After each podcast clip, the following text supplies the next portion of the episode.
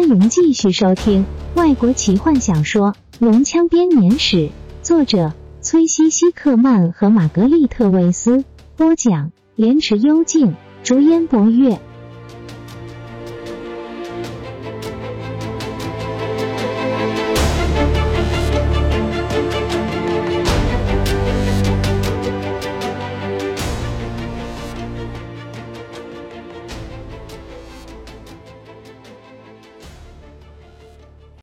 娜转头面向西优瓦拉，后者看见他眼里的疑惑，把手指放在嘴上示意小声点。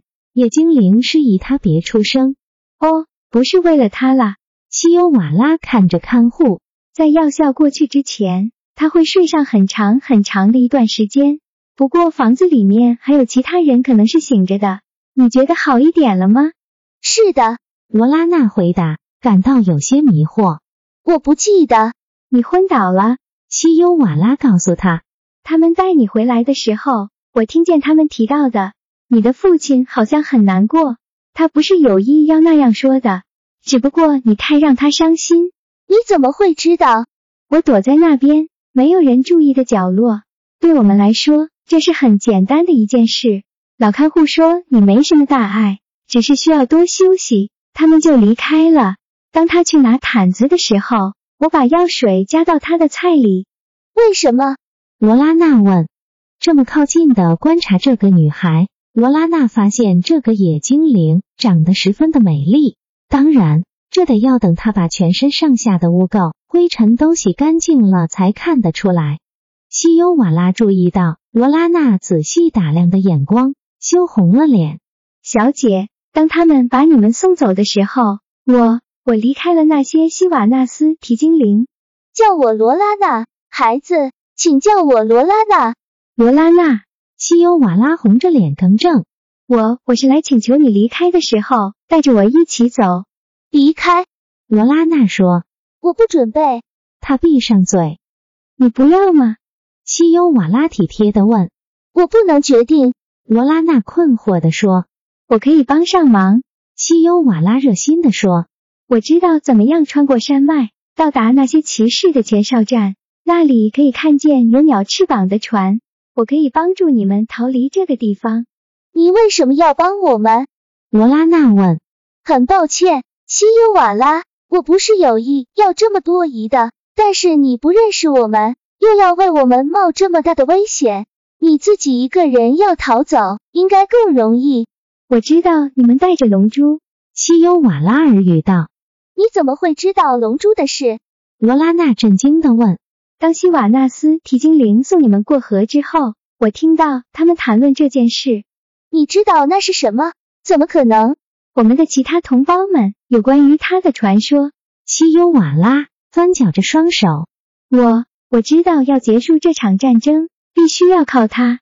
你的同胞和希瓦纳斯提精灵们就可以回到自己的故乡。这样就能让我们卡冈纳斯提精灵不受干扰的继续生活了。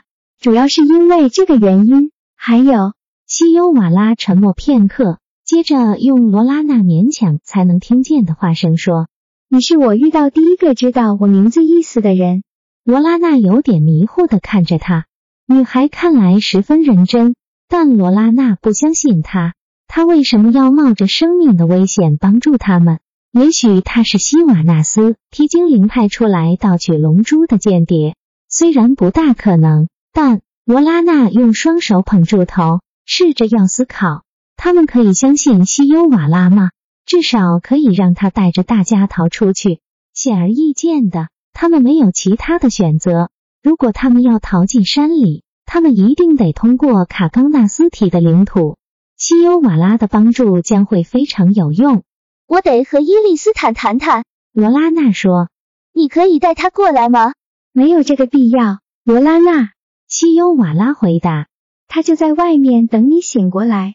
其他人呢？我其他的朋友呢？吉尔塞纳斯大人当然也在你父亲的房子里。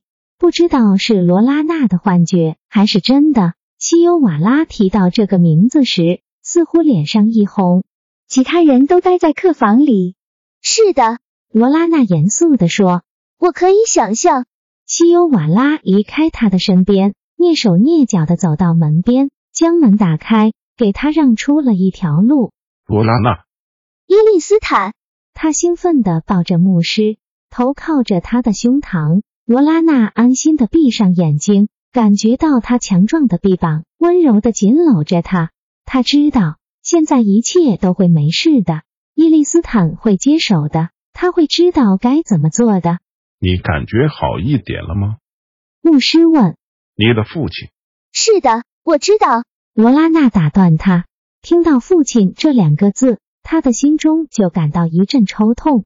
伊丽斯坦，你得决定我们该怎么做。西尤瓦拉愿意帮助我们逃跑，我们可以带着龙珠今夜就离开。如果这是你必须做的，亲爱的，那么你应该立刻动身。伊丽斯坦在床边的一张椅子上坐下来，罗拉娜不解的眨眨眼，她伸出手抓住他的手臂。伊丽斯坦，你是什么意思？你一定得跟我们一起。不了，罗拉娜。伊丽斯坦紧抓着他的手说：“如果你要这样做，你就得要靠自己才行。我已经询问过了帕拉丁的神谕，我得要和这些精灵一起留在这里。”我相信，如果我留下来，我可以说服你的父亲。我是一个代表真神的牧师。如果我就这样离开，他就会永远相信你哥哥给我贴上的江湖郎中的标签。龙珠怎么办？这就得看你了，罗拉娜。精灵们在这一点上是绝对错误的。还好，他们来得及发现自己的错，但我们没有这么多的时间可以说服他们。我觉得你应该带着龙珠去圣奎斯特。我，罗拉娜吃了一惊。我不行，亲爱的。伊利斯坦坚决的说：“你一定得明白，一旦你做了这个决定，带领大家的担子就落到了你的身上。史东和德瑞克两个人彼此不停的争论，而且他们还是人类，只有你才能和精灵打交道，不管是你的同胞。”还是卡冈纳斯提精灵吉尔塞纳斯会站在你父亲那边，只有你才有机会成功。但我没有能力。你比你自己认为的还要能干许多，罗拉娜。也许之前的一切都是为了这一刻做准备。你不能再浪费时间了。再会了，亲爱的。伊丽斯坦把手放在他的前额。愿帕拉丁的祝福。还有我的祝福和你为伴，伊利斯坦。罗拉娜低声说：“大牧师已经离开了。”西优瓦拉静静的关上门。罗拉娜倒回床上，试着要冷静思考。伊利斯坦当然没错，龙珠不能够继续留在这里。如果我们要逃跑，一定得连夜离开。但一切都发生的太快了，都得要我做决定。我能相信西优瓦拉吗？问有什么用呢？他是唯一可以带路的人。接着我要做的就是拿到龙珠，还有屠龙枪的碎片，并且放走我的朋友们。但他们……罗拉娜突然明白自己该做什么了。他发现自己刚刚在和伊利斯坦谈话的同时，就已经开始计划了。这让我陷入了困境。他想，现在已经不能回头了。盗取龙珠。连夜逃亡，并且深入陌生危险的土地，还有吉尔塞纳斯的问题，我们一起经历了那么多事，不可能就这把他留在这边。但他会反对我们偷走龙珠，就这样逃跑。如果他选择了留在这里，他会不会出卖我们呢？卢拉娜闭上眼睛片刻，她无助的把头放在双膝上。坦尼斯，他想，你在哪里？我该怎么办？为什么我得要负责？我不想要。当他坐在那里时，他突然想起坦尼斯脸上的忧虑和哀伤，和他现在的表情一定完全一样。也许他也常问自己这些相同的问题。我一直觉得他很坚强。也许他和我一样会觉得害怕、无助。他一定觉得被自己的同胞背叛。我们不管他愿不愿意，都非常的依靠他，他还是默默的接受了。他做了他相信是对的事情，所以我也应该这样做。罗拉娜匆忙的不愿让自己多想，抬起头，示意西优瓦拉走近他。史东在他们那间狭长的客房中不断的踱步，无法成眠。矮人躺在床上，大声打鼾。在房间另一端，泰索和夫蜷成一团，像一只可怜的小动物般的被锁链牵在床上。史东叹息：他们还能惹多少麻烦？今天傍晚的事情越来越严重。当罗拉娜昏倒之后，史东只能尽全力阻止暴怒的矮人冲向前。弗林特发誓要把波修士大卸八块。德瑞特宣布，他认为自己是被敌人囚禁的犯人，因此他有责任要逃离这个地方。然后他会带着许多骑士来这里，用武力夺回龙珠。正好当弗林特和史东冷静下来时，一个精灵贵族不知道从哪里冒出来，指控泰索和夫偷了他的钱包。现在他们被双倍的警力看守着，好一群太阳勇者的贵宾。你一定得不停的走来走去吗？德瑞克冷冷的问。怎么了？我让你睡不着吗？史东回嘴。当然不会，只有笨蛋才会在这种情况下睡觉。你让我不能钻。嘘。史东做了一个警告的手势。德瑞克立刻安静下来。史东再比了个手势。年长的骑士和史东一起走到房间正中央，看着天花板。这个木造的房子是长方形的，有一个门，两个窗子。地板的正中央还有一个火炉。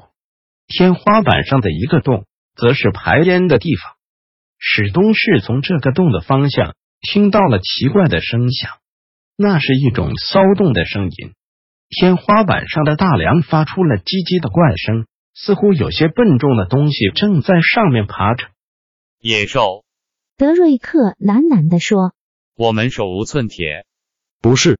史东侧耳倾听，他没有发出吼声，他移动的声音太小了，仿佛他不想要被发现。外面的守卫不知道在干什么。德瑞克走到窗边向外看，他们围坐在萤火旁，两个人在睡觉。他们对我们不太关心，不是吗？他咬牙切齿地说。他们为什么要？史东眼睛一直盯着天花板。外面有几千个精灵，只要喊一声就会冲过来。他们干嘛？